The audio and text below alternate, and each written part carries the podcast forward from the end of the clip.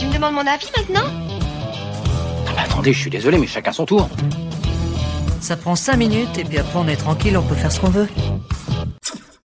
Sorti un peu dans son coin malgré son casting 5 étoiles autant chez les acteurs que dans l'équipe de réalisation et son budget à 100 millions de dollars, Spider-Head c'est plutôt une bonne surprise sur un catalogue Netflix qui a un peu de peine à se renouveler. Alors entendons-nous, ce film n'est pas un chef-d'œuvre et il souffrira forcément de la comparaison avec euh, d'autres productions du même style comme Black Mirror, Plateforme, rien que sur Netflix. Bref, tournage en 2020 oblige, on passe la majorité du film confiné, lol, dans un décor avec rarement plus de trois personnages actifs à l'écran, ce qui fait que le film repose principalement sur les dialogues et l'interprétation des acteurs qui, clairement, fait le café. On a évidemment Chris Hemsworth qui sort de son rôle iconique mais un peu fatigué de dieu nordique pour nous proposer une interprétation plus en finesse et en charisme, sans oublier Miles qui, six ans après avoir joué le meilleur rôle de la saga Divergente en interprétant à merveille un petit salopard méprisant et prétentieux, interprète ici tout l'inverse et qui s'en sort parfaitement bien.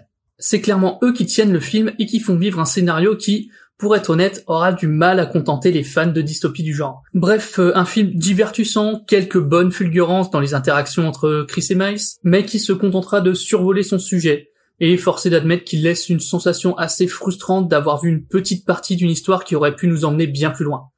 Ça restera pour moi un film assez sympa, mais surtout un gros acte manqué vu les possibilités qu'offrait son budget, son équipe et son casting.